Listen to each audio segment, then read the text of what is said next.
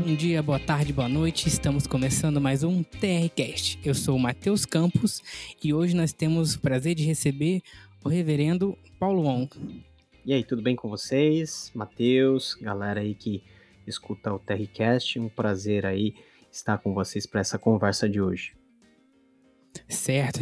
É, o senhor já é reverendo? Eu vi que o senhor estava no processo. Sou licenciado. De... Sim.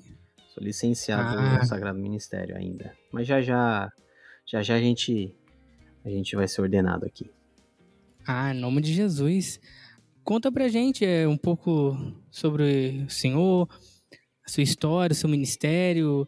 Eu, eu acompanho um pouco pelo que tem no, no Instagram, aquelas caixinhas de perguntas, o pessoal vai perguntando, vai falando.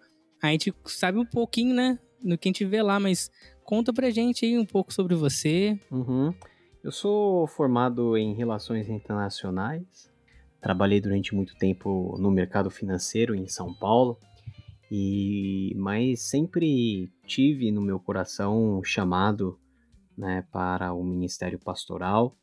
E depois de bastante tempo trabalhando, estudando, aí surgiu a oportunidade de me formar, né, a fazer um mestrado em teologia no Seminário Teológico Servo de Cristo em São Paulo. E depois disso surgiu também uma outra oportunidade de fazer um mestrado, o estrito senso, né, de especialização em Novo Testamento na Universidade de Edimburgo, que fica na Escócia. Então, depois desse tempo é, lá fora, dois anos lá fora, nós voltamos e aí já começamos a servir a igreja de forma integral, né? Primeiro na igreja presbiteriana de comunidade coreana, que fica em São Paulo, e agora já há quase mais de dois anos, servindo na equipe pastoral da Igreja Presbiteriana de Cuiabá, que é a primeira igreja que foi fundada no Mato Grosso e uma igreja que já tem, contando esse ano, 101 anos de idade. Tem 100 anos já? Já, já completou seu centenário. A gente tá chegando aqui com aos 60 anos. Eita, falta muito ainda. Pouquinho. Mas é muito bom é, ter esse contato, ter essa, essa experiência com, com o pessoal de fora, né? E agregar mais a teologia brasileira, né? Uhum. Que é o caso do Senhor. Com certeza. É, isso, eu acho que hoje em dia nós temos, tá surgindo uma, um, pessoal bem legal, né? Sobre, fala sobre teologia, falando sobre teo, é, a, sobre Deus, né? A questão do Bibo mesmo, que fez a, começou a pré-venda dele agora. Uhum. Tem o Gutierrez também, que eu sigo, que lançou uns livros. O André... André Heinck. O André também. Uhum. Isso, com os dois livros, né? Uhum. Aqueles da Bíblia e os outros da Bíblia. Uhum. Que eu também comprei, está na minha lista pra, pra ler. Uhum. E tá vindo uma galera bem, bem legal, né? É, as gerações sempre vão se renovando, né? nós temos, né, já desde muito tempo, grandes nomes na teologia aqui no Brasil, mas o tempo vai passando e eles vão passando o bastão, né, para a nova geração. E a nova geração, com a graça de Deus, nós temos tido uma safra boa de importantes nomes, não somente no nosso meio, que é o mesmo meio presbiteriano, mas também em meios aí irmãos nossos, né, de, de linhagem batista, pentecostal, enfim, nós temos aí uma boa seara de jovens pensadores, jovens teólogos que têm participado ativamente e contribuído na discussão pública da teologia, sempre subindo em ombros de gigantes que são os nossos irmãos aí que nos antecederam, né, e que estão aí até, até hoje conosco, nos dando apoio e servindo de modelo para todos nós. Sim, é, aqueles que antecederam são, são inspirações, né? Igual eu mesmo, eu vim, eu fui conhecer a fé reformada, assim, pelo, pelos vídeos do, do Iago Martins. Uhum. Depois eu fui pro Nicodemos, Aí eu fui pro. Eu cheguei ao Tim Keller. Uhum. Até o Nicodemos fala, né? Você começa assim, você assiste um vídeo meu, assiste um vídeo do Hernandes, depois você vai. Aí vai até o Tim Keller, vai, e assim você vai aprofundando, vai chegando na, na raiz, né? Hoje em dia eu gosto muito da, de Agostinho. Eu li aquele livro Na Estrada com Agostinho, que até que você fez Uhum. o episódio também com o Bibo. E é um livro sensacional. E você vai ver as nossas raízes, da, as nossas influências né, na teologia. Se eu falar alguma bobeira aqui, você pode me corrigir, tá?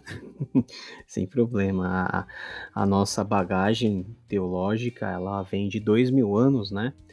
Então, há dois mil anos nós temos homens e mulheres de Deus que serviram o Senhor com o coração reto e nos deixaram uma grande herança e uma grande tradição teológica que aos trancos e barrancos, né, numa curva sempre de aprendizado, de erro, aprendizado, a gente chegou até os nossos dias não como um- uma forma acabada de teologia, porque a teologia sempre ela vai melhorando, né? Sempre a reflexão vai sendo refinada, mas chegamos até aqui graças a todas essas pessoas que nos legaram não somente teologia, porque isso daí é importante, mas não é o tudo, mas vidas íntegras, né? Vidas que demonstram não somente conhecimento, mas amor e piedade.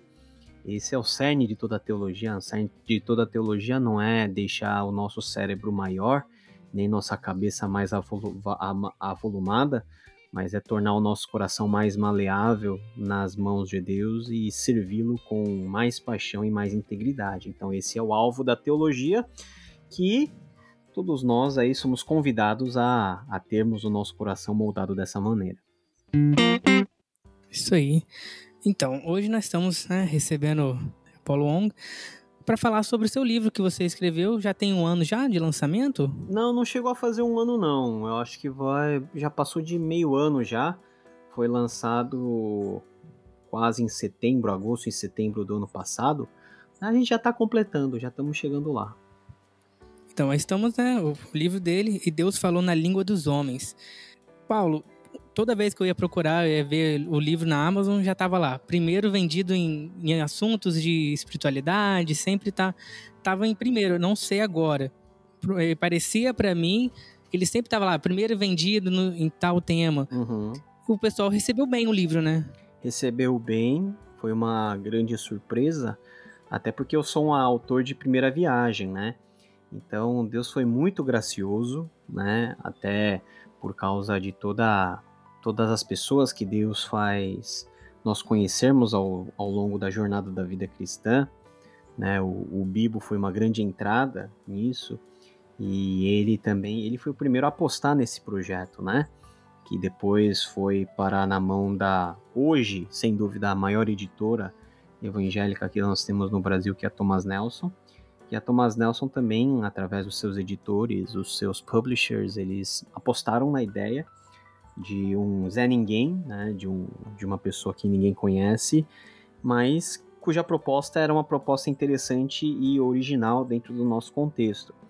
Então eu, eu creio que a boa aceitação desse livro vem porque a propo- proposta desse livro é uma proposta que nós não temos ainda em língua portuguesa e vem suprir uma lacuna de interesse que as pessoas têm em relação à Bíblia. E esse material acabou se tornando fonte já em pouco tempo, nós não nem completamos um ano, mas eu escuto relatos de muitas pessoas não somente dando um feedback positivo, mas utilizando o material até a nível de seminário, alguns até em universidade. E isso tudo é graça de Deus, é para a glória do seu nome, mas deixa o autor feliz, né? Porque o fruto do seu trabalho está sendo bem aceito e está tendo uma repercussão ah, que no final serve para glorificar Deus novamente e também para edificar a igreja, né? Isso é muito importante. Você acha que essa. Por hoje nós temos é, uma facilidade com a internet, ter podcast, o Bibo, tem os irmão.com, tem muito conteúdo né, na internet. Você acha que isso ajuda as pessoas a, a buscarem mais o conteúdo? Por isso houve esse interesse no seu livro também? Você acha que a internet ajudou? Sim, a internet foi fundamental porque o livro saiu em época de pandemia, né? Então nós não conseguimos fazer nenhum trabalho presencial. Para você ter uma ideia, até hoje eu não tive lançamento, nenhum evento de lançamento, né, que geralmente junta gente, tem assinatura. Então, a despeito dessa limitação, uh, nós fizemos um trabalho de divulgação muito bom e os nossos parceiros, os nossos amigos também colaboraram decisivamente para isso. E isso ajudou a que esse livro pudesse primeiro chegar nas mãos das pessoas por meio do comércio digital, né? Amazon, Submarino. As pessoas não encontraram meu livro primeiro nas livrarias. O surgimento desse livro nas livrarias é recente. As pessoas vão me mandando fotos ao redor do Brasil com já o meu livro na prateleira, mas no começo você não encontrava na prateleira porque só estava disponível praticamente em nível, a nível online e por causa da grande aceitação, é que as lojas estão começando a disponibilizar o volume até para atender uma demanda que eh, o livro ele provoca naturalmente, né? Então a internet foi um grande veículo de divulgação do material que nasceu muito por causa também das inserções no Bibotalk, dos meus materiais no meu canal no YouTube, mas esse livro não nasceu no contexto de internet. Esse livro é fruto de aulas que eu dei presenciais como professor de Bíblia no Seminário Teológico Servo de Cristo. E se você abrir o índice e ver cada aula, cada, cada capítulo, na verdade, é o tema de uma aula que eu ministrei. Cada tema né, desenvolvido em cada aula virou um capítulo e esses capítulos foram enriquecidos e totalmente reformulados para uma forma mais literária. E então você vê que, ao mesmo tempo que há uma preocupação é, deliberada em ser simples na linguagem, ela também traz elementos de profundidade mais acadêmica para aquelas pessoas que quiserem se aprofundar poderem saber aonde recorrer e aonde encontrar material mais denso e mais acadêmico, principalmente por meio das notas de rodapé que é, assim estão de maneira bem presente no meu livro. Sim, eu vi, eu comecei a ler ele, né? Comprei o livro, eu achei muito, eu achei a capa em si, o, o design do livro muito bonito. Uhum. E o nome que chama muita atenção também, né? É verdade, o nome foi uma grande sacada, né? Que resume foi muito bem, resume muito bem a, a ideia do livro, que é justamente a revelação, né? Como que a revelação se dá e como que Deus, ele na sua grandeza e na sua perfeição, ele amolda a sua mensagem de maneira que nós, os seres humanos, que somos limitados em nossa cognição, em nossos sentidos, possamos compreender de forma não exaustiva, mas de forma suficiente e pontual aquilo que nós precisamos saber para conhecermos a Deus e para termos um relacionamento pactual com Ele. Então, você começou a falar que a questão da inspiração do livro, da onde ele surgiu, né? Mas, tipo assim, é, para corresponder uma lacuna que faltava na, na teologia brasileira em si, mas teve mais alguma coisa que te levou a, a você fazer esse livro, a você escrever esse livro também? Teve mais algum, mais algum ponto que você achou, poxa, seria interessante fazer esse livro assim? Então, eu não. Eu, eu, o livro não nasceu da minha vontade de escrever um livro. A última coisa que eu quis fazer né, foi escrever um livro, porque eu sou um teólogo de primeira viagem, né? Sou novo ainda. E você sempre tem aquela impressão que você escrevendo um livro, você corre o risco de você ser impreciso e a sua imaturidade às vezes ela transparecer no material que você produz. Então, todo esse material foi um material que foi cuidadosamente preparado para servir o contexto do seminário nas aulas. E tudo foi feito de uma forma bem documentada, os manuscritos das aulas tinham todas as informações, muito além daquilo que efetivamente era passado na sala de aula. Quando veio a oportunidade de juntar todo esse material devido ao interesse que a Thomas Nelson demonstrou, aí sim que a gente foi pensar em dar a forma de um livro, né, uma forma de livro a esse conteúdo. E a gente teve que fazer toda uma revisão de estilo e de linguagem mesmo para que saísse de alguma coisa que evocasse uma aula pública e fosse algo que um livro, enfim, que fosse um livro que, em primeiro lugar, fosse instrutivo, mas em segundo lugar, pudesse ser um grande trampolim para que as pessoas utilizassem para voar mais alto e ter conhecimentos aí, ou abrir portas de conhecimento mais aprofundados daquilo que é o básico que nós temos, na minha opinião, que é o, o que é a proposta do livro, que é conhecer a Bíblia, que é uma introdução à, à Bíblia, que é a revelação especial de Deus para nós. Até lendo um pouco sobre o livro, entendendo a, as ideias, né, um pouco, tem uma fala, é a questão do... Você tem a palavra inspirada ali, a Bíblia, e você, aí quando você fala assim, você vê todos os milagres, todas as, as histórias do povo na tua, na tua mão ali, passou por an, milhares de anos na tua mão ali. Aqui agora você tem é toda a história. Além dos milagres, você um ponto que eu achei interessante no nome do livro é como que Deus se enquadrou, né? Você mesmo falou em algumas entrevistas, é, como Deus se enquadrou para poder falar na língua das pessoas e como foi de geração em geração até chegar na gente. Esse livro, ele sempre continua sendo atual. Você lê e lê, é como se Deus estivesse do nosso lado falando com a gente. Sim. A, a palavra mais correta seria acomodar, né? Que é a palavra mais, vamos dizer assim, tradicionalmente utilizada na teologia, também apropriada por Calvino.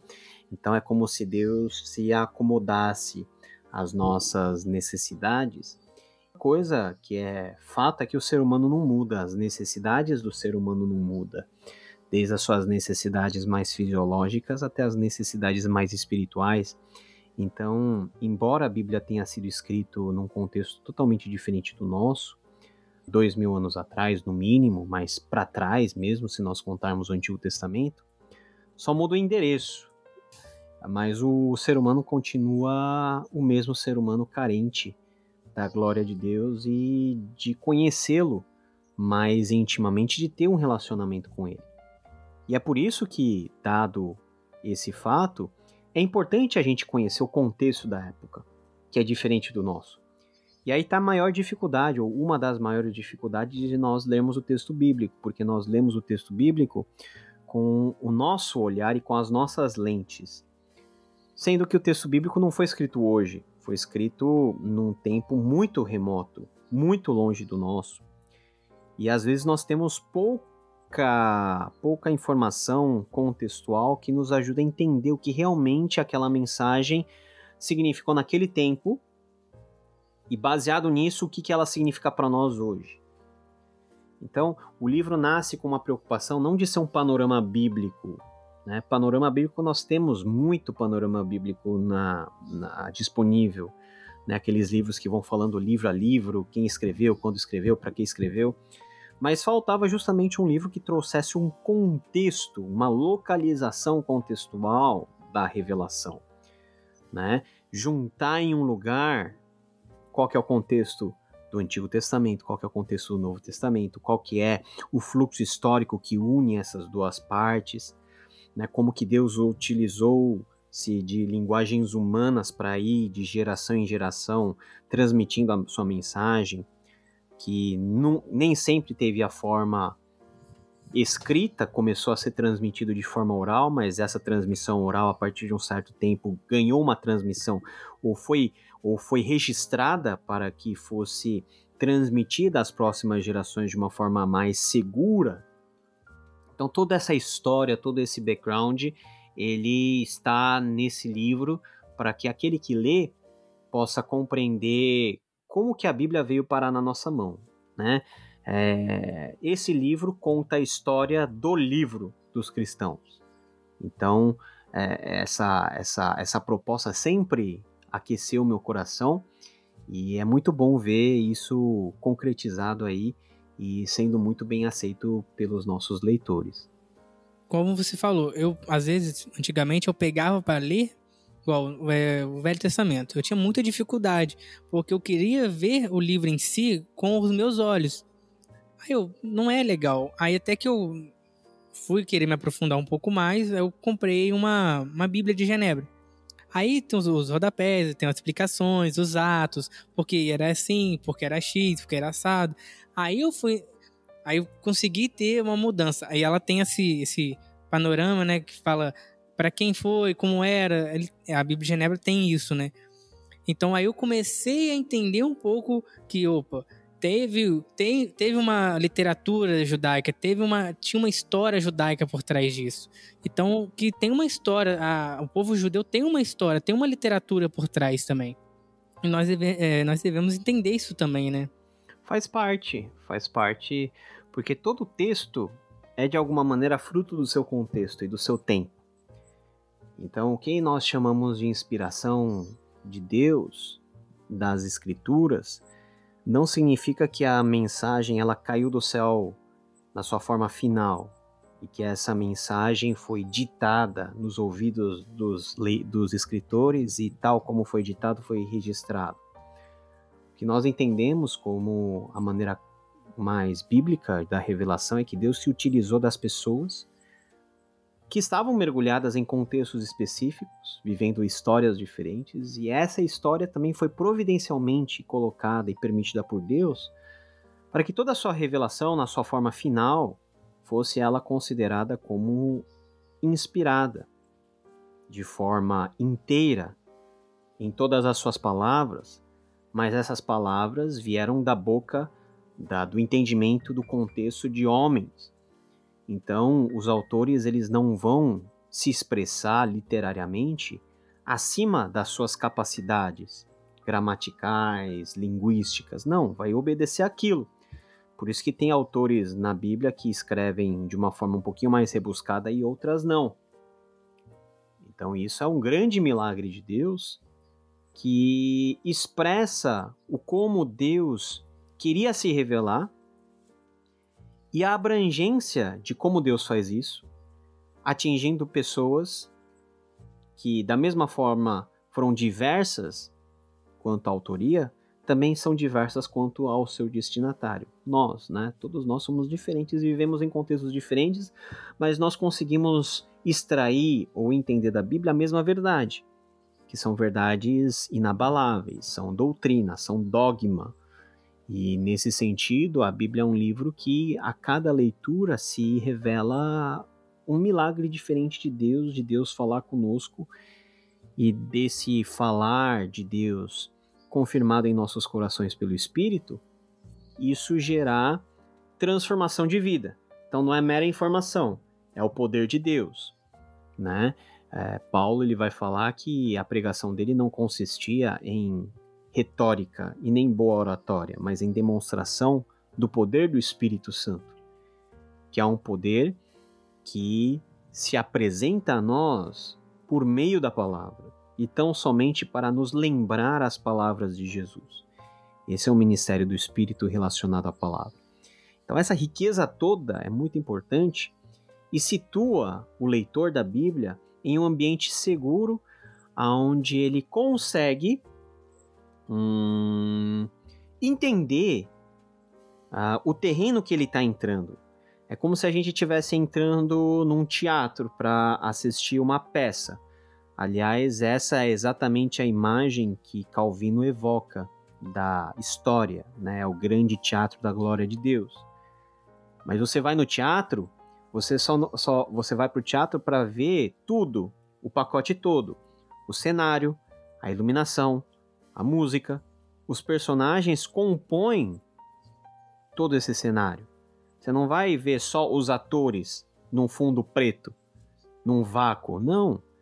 Então conhecer esse cenário, como que é o ambiente, como que é a iluminação, como que é o som, a ambientação, tudo isso faz com que a atuação dos atores, né, o personagem principal Jesus Cristo, seja algo que nós possamos entender melhor, dado que está ambientado justamente dentro do nosso mundo e dentro das nossas limitações de comunicação.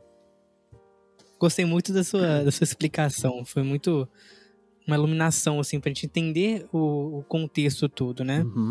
Aí, falando mais um pouco, é, você teve alguma dificuldade ao escrever o livro, contra algum material? Quais foram as dificuldades ao é, desenvolver o livro em si, né? A dificuldade é, em primeiro lugar, acesso a, a fontes, né? A bibliografia. Porque no Brasil nós temos muita coisa, muita pouca coisa publicada de linha mais acadêmica que seja também atual. Muito que temos no Brasil é fruto de trabalho de 20, 30, 40 anos atrás. Então já está datado, já está ultrapassado.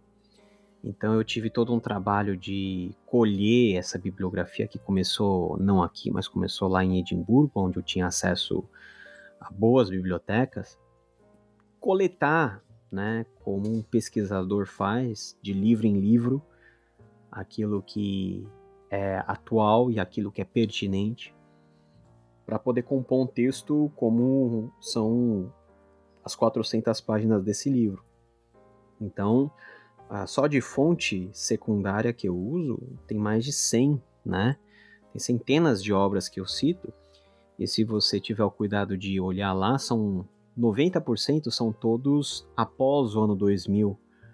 Então eu tento trazer o máximo daquilo que academicamente nós chamamos de o estado da arte, ou seja, a, o estágio atual das discussões acadêmicas sobre determinado assunto, no caso a Bíblia, nos seus mais variados subtemas. Então esse foi o processo mais difícil, né? Acesso a material. E o processo mais difícil depois, o segundo processo mais difícil, foi a redação. Porque é o meu primeiro trabalho, é meu primeiro livro. Então, eu não sabia ao certo como escrever um livro.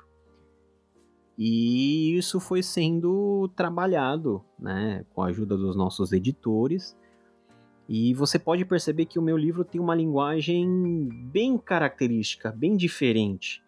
É como se você tivesse, é como se fosse uma conversa, né? Ela vai, é como se fosse um longo é, episódio de um podcast onde eu vou lançando as informações, eu vou deixando rastros para você se aprofundar, sempre numa linguagem que eu considero não pobre e nem tão complexa, mas uma linguagem mediana para atingir tanto leigos quanto acadêmicos que, enfim, estão aí para pesquisar e para estudar o texto bíblico dentro dos contextos de seminário ou de universidade. Sim, é. A próxima pergunta seria até seria essa mesmo, a questão do vocabulário, a questão da linguagem, né? Se uma linguagem mais técnica, se um leigo conseguiria compreender. Essa seria a próxima pergunta, você já respondeu. E realmente, eu tava, tava lendo, realmente é uma coisa, tipo assim, não é uma coisa que tem um vocabulário muito denso que você alguém que igual eu que está começando agora, pegar um material mais complicado, não vai ficar cansativo ou não vai entender, mas é uma coisa que você, cons que você consegue acompanhar. Eu gostei bastante do vocabulário, eu gostei bastante da, do tipo do, do livro. Eu gosto de livro assim. Uhum, uhum. Que vai falando, que vai puxando, né, você a querer saber mais, você procurar mais. Eu gosto de, de leitura assim. É, Isso é interessante. A linguagem de cada livro depende do público-alvo, né? Então, tem livros que realmente são livros bem complexos, porque o público-alvo não é o público leigo da igreja, as pessoas, os irmãos normais da igreja que vêm Sim. assistir os cursos, essas coisas, são para acadêmicos, né? Mas no Brasil, quantas pessoas se enquadram dentro dessa classe? Muito poucas pessoas. Né? Então, não é, não é algo que teria um eco grande. Então, até a minha forma de dar aula, de produzir material, não é uma forma, uh, vamos dizer assim, prolixa né, e tecnicista. A gente quer ao máximo mastigar, mas sem transformar aquela boa comida em mingau, entendeu? Então você você amacia a carne sem que a carne perca a sua textura original. Você prepara os alimentos na temperatura correta para que ao morder a pessoa possa sentir o gosto e aquilo possa descer bem e não lhe faça mal. Então, dado o nosso cenário, dado o nível né, do, da, dos nossos evangélicos aqui no Brasil, eu creio que esse livro foi bem aceito também por causa da sua linguagem, a sua linguagem mais, vamos dizer assim, mais, hum, mais contida, em tecnicismos sem ser é, demasiadamente simplória. Sim. Até falar um pouco mais da questão do livro, tem um tema que eu gosto muito no livro, que é do período intertestamentário. Uhum. Porque quando eu era da, da, da Igreja Católica em si, aí o. Aí minha mãe também, nós não, não era uma, uma católica fervorosa e tal. Aí ela sempre falava que aquela página tinha uma página em branco entre o Velho e o Novo Testamento, que era o tempo que Deus ficou em silêncio uhum, com as uhum, pessoas, uhum. que o tempo que Deus não falou e tal. E quando eu vejo livros que tratam desse período, até tem uns, alguns episódios, né, do, do Bíblia que, que ele falou sobre isso, eu acho muito interessante. Porque não, teve uma história, teve todo um contexto na história que vai até apresentar como eram os judeus na época de Jesus. Sim. Teve uma influência, né? Uhum. Ou tô enganado? Tudo que tá no silêncio é passível de alimentar a curiosidade das pessoas. Então, muito desse interesse é porque a Bíblia protestante ela pula essa parte. Mas nesse, nesse período entre o Antigo e o Novo Testamento, que nós chamamos de interbíblico justamente porque é entre os testamentos, nós tivemos quatro séculos, e quatro séculos é muito tempo. É muito tempo. Esse é o primeiro ponto. Segundo ponto é que quando você lê o Antigo Testamento, você tem uma impressão que acaba de um jeito, dentro de um mundo e dentro de um contexto, que quando você vai para Mateus 1 está totalmente diferente. Então algo mudou e mudou drasticamente. Não tem muito demônio que aparece no Antigo Testamento. Se você soma todas as ocorrências, é, não enche as duas mãos de uma pessoa. E no Novo Testamento, é demônio que não acaba mais. Você tem que tapar a, as páginas da Bíblia com a mão porque é demônio que está saindo, saindo e está circulando a rodo. Da onde que veio tudo isso? O Novo Testamento fala de algumas facções religiosas, políticas, ideológicas que não estão presentes no, Novo no, no Antigo Testamento. O Antigo Testamento não fala de sinagoga, Jesus aparece pregando em sinagoga. Da onde que veio isso? Então, por mais que canonicamente a igreja não aceita os documentos apócrifos, que são os documentos que foram justamente escritos nessa época e que nos dão uh, muitas informações históricas e que têm o seu, seu, seu valor histórico, ainda que a nossa confissão de fé de Westminster ele diz que não é palavra de Deus, não deve ser ensinada publicamente, cheio de nãos aí para proibir uh, e para proibir qualquer tipo de tentativa de equivaler esses livros ao cânon bíblico. Ainda assim, esses livros têm grande valor. Grande valor porque esses livros nos abrem uma janela através da qual nós podemos vislumbrar e ver como era o mundo dos judeus daquela época que vai formar o mundo dentro da qual Jesus viveu e os apóstolos viveram. Então Jesus conhecia muita coisa dessa literatura. Né? Os apóstolos conheciam também. E o mundo, em terceiro lugar, historicamente, mudou drasticamente por causa de tudo aquilo que aconteceu dentro desse período que a Bíblia protestante se cala o, o império mais importante que acontece e que ocorre para a civilização ocidental, ela não é narrada na Bíblia protestante, ela é narrada na literatura apócrifa, que é a, o surgimento do Império Grego Macedônico, que vai ser decisivo para formar e preparar o mundo para o Novo Testamento. O Novo Testamento nasce dentro de um contexto greco-romano, onde a cultura romana e os valores romanos, e a, onde, onde a cultura grega e os valores gregos, inclusive a língua grega, foram instrumentos até para que o próprio Novo Testamento fosse escrito. Então, um bom estudante da Bíblia não, pode, não precisa ter medo dessa literatura e desse tempo. Nós não aceitamos a literatura produzida nesse período como canônico, mas nós não podemos negar também que a literatura apócrifa, classificada como tal, ela é importante para a gente entender o contexto geral que une o Antigo Testamento e nos joga para o Novo Testamento, que é um mundo totalmente diferente. E o livro vai tratar muito isso.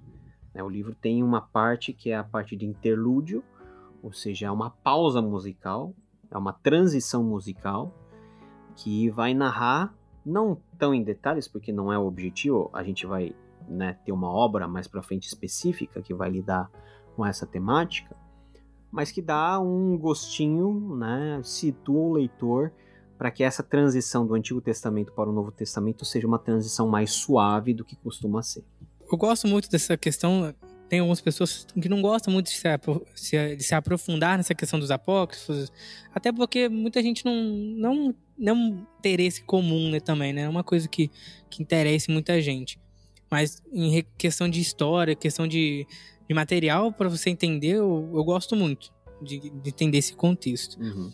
E como foi, assim, no final de tudo, você ter ele nas mãos, assim, quando, quando nasce ele, assim, como foi o sentimento para você? Ah, o sentimento é, é de muita gratidão, né? Porque, assim, quantas pessoas tentam escrever um livro e não conseguem publicar? Quantas pessoas que publicam não conseguem divulgar? Né? Quantas pessoas têm trabalhos bons que não têm a, a atenção de editoras, enfim, é, para terem esse privilégio que eu tive para lançar e ter o livro na mão. É, o livro ficou muito bonito, a arte é espetacular, o trabalho que a Thomas Nelson Brasil fez com relação a esse livro é de cair o queixo, né? Porque toda a concepção artística, plástica, ela evoca os elementos do livro, né?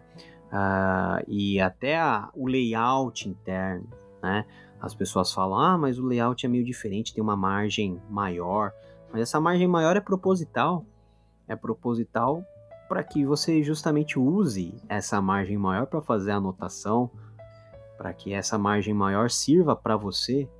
Né? A, o, o livro tem figuras para que você não fique, né, para que você tenha um descanso no olhar, né? porque quando você olha para uma figura, a, o seu cérebro ele faz um clique e ele tem um momento de, de distensão e faz aquele conteúdo que você está lendo ser mais bem aplicado, as notas de rodapé, a tipografia, tudo foi pensado para trazer ao leitor um livro que não tenha a cara de um livro acadêmico, mas que seja um livro acadêmico. Um livro que não tenha a, puramente uma linguagem de texto acadêmico que o leigo possa ler, mas o leigo lê e ele não tem a noção de que aquilo que, tá lendo, que ele está lendo é material de discussão dentro da academia. Então, é um livro que tem essa concepção e tê-lo nas mãos foi uma experiência muito legal, muito gratificante. Primeiro, em gratidão a Deus por ter permitido tudo isso. E é uma responsabilidade muito grande, porque a partir do momento que você lança um livro, você fica com medo dele. Porque nenhum livro humano é perfeito. Sempre vai ter coisas a melhorar. E você, por um lado, ora para que esse livro seja bênção, mas também ora para que as eventuais falhas não atrapalhem os irmãos.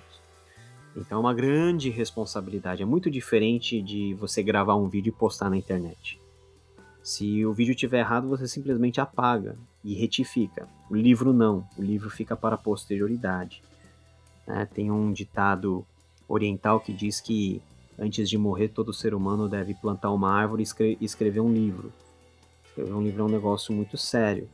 Então, para mim só falta plantar uma árvore. Eu vou plantar a árvore lá depois dos 80, 90 aí para eu poder viver mais e não, não ter esse negócio, ah, eu posso ir a qualquer momento, tô brincando.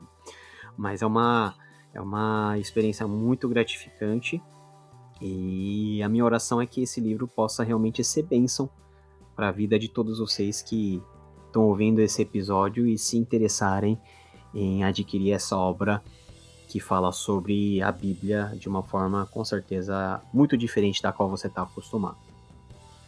Sim, é, Paulo, já que você falou assim, ah, muita responsabilidade, você sempre pensa em, em que poderia escrever, quase meio ano, assim, mais ou menos, de lançamento.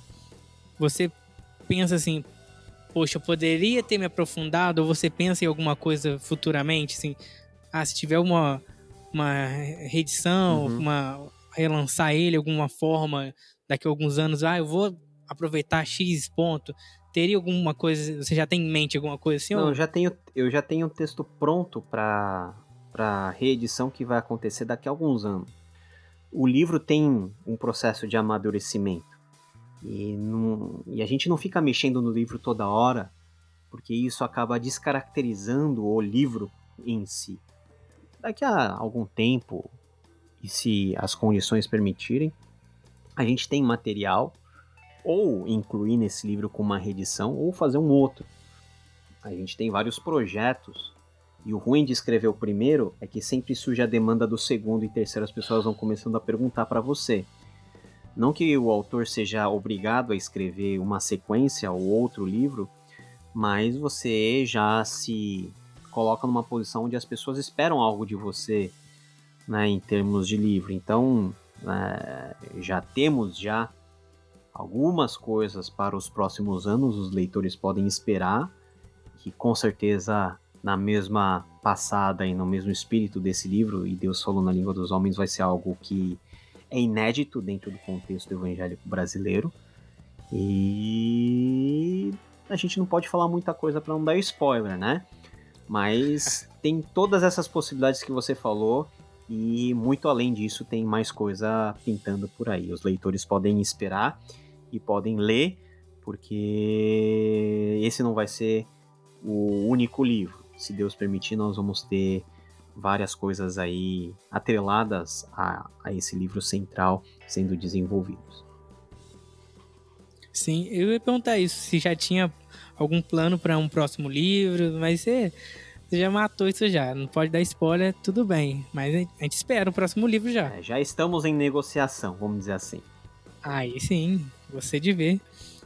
E pra você, assim, depois de toda essa experiência, né? Gosto falou assim, ah, no começo, é uma questão de às vezes ser um pouco imaturo, né, quando vai apresentar um, um livro. E o que que o livro trouxe de mudança pessoal para você, assim, como como pessoa, como teólogo, como um futuro é, pastor, né? Como o que, trouxe para você de, de mudou alguma coisa, sua visão ou amadureceu? Como foi? Escrever um livro é uma é uma experiência é, que te humilha. Eu só não vou dizer que escrever livro é humilhante, porque aí dá outra impressão. Mas escrever o livro torna você mais humilde, porque na medida em que você escreve, você sempre tem a impressão que você não sabe tanto para escrever aquilo que você está escrevendo. E é exatamente por isso que você se apoia em literatura secundária. Né? Você usa trabalhos de mais renome, de mais referência para referendar e para você se apoiar naquilo que você está fazendo. Então, as pessoas não escrevem livros porque dominam totalmente o tema. Pode até dominar bem, mais do que a média geral. Mas as pessoas escrevem livro para aprender mais sobre aquilo que ele está escrevendo, né? porque o livro é fruto de pesquisa. E quando você pesquisa, você aprende. Todo professor, todo, todo aquele que almeja o ensino, precisa sempre estar pesquisando, sempre estar lendo, sempre procurar, sempre ser curioso, na medida em que as informações são infinitas. Não existe limite para o conhecimento e para as informações. E na teologia também é a mesma coisa, embora as verdades não mudem, nós sempre temos é, facetas do caráter de Deus, que podem ser exploradas de várias e de, das mais diversas perspectivas, complementares, sempre tem que ser, mas diferentes. Então, assim, a despeito da responsabilidade, é o extremo senso de temor diante de Deus que você tem. Porque você está falando sobre a Bíblia. Então você imagina que a Bíblia é o livro mais importante do crente e você introduzir esse tema para as pessoas é algo que humilha você, né?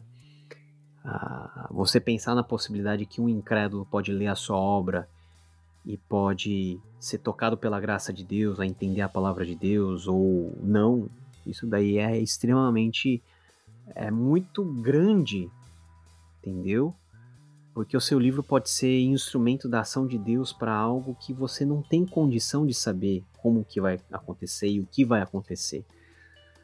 Quando nós entrarmos na nova criação, talvez nós saibamos o que quais foram os frutos desse livro, mas eu não vou saber em vida tudo que esse livro causou na vida particular dos leitores, mas quanto a mim, que sou o escritor, você pode ter certeza que esse livro me humilha todo dia diante de Deus. E esse livro me faz mais, me faz amar mais a Deus, porque me faz conhecê-lo melhor, me faz entender que a Bíblia é um, é um livro extraordinário. É o melhor livro que temos na humanidade, porque nos aponta não somente os problemas, mas também a solução. E é um livro que cujo convite é exatamente o convite que eu tive, né, e a experiência que eu tive. Quanto mais nós conhecermos a Bíblia, mais nós conheceremos a Deus, e quanto mais conhecermos a Deus, mais o amaremos. Então, amar mais a Deus é uma experiência que eu tive e que eu espero que por meio desse livro também os nossos leitores possam amar mais a Deus, possam servi-lo melhor, possam amar mais a igreja local e munidos desse conhecimento tomarem coragem para ensinar, para compartilhar, para testemunhar. Enfim, essa é esse é mais um, uma oração e o anseio de um escritor em relação à sua obra. Então, estamos é, caminhando para o final, né? Paulo, quero agradecer por ter aceitado o convite, né? Dispor no final do dia, dar, dar atenção pra gente aqui. Fala, dá uma mensagem pra gente, assim, uma.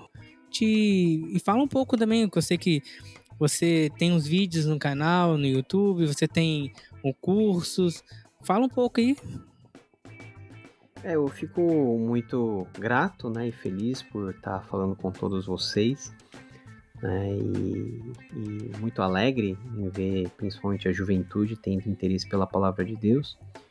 O que eu posso falar para vocês é que amem a Bíblia, né, amem a palavra de Deus, porque quando você ama a palavra de Deus, você é transformado por ela, e você não é transformado por ela para ser um cabeção e para esbanjar conhecimento que, ao invés de te tornar servo, te faz pensar superior que os outros. Não, a Bíblia ela nos ensina a ser como Jesus, que na sua glória despiu-se dela para vir morrer por nós pecadores. E Jesus, sendo mestre, ele tirou a túnica, cingiu a toalha e agachou para lavar os pés dos seus discípulos.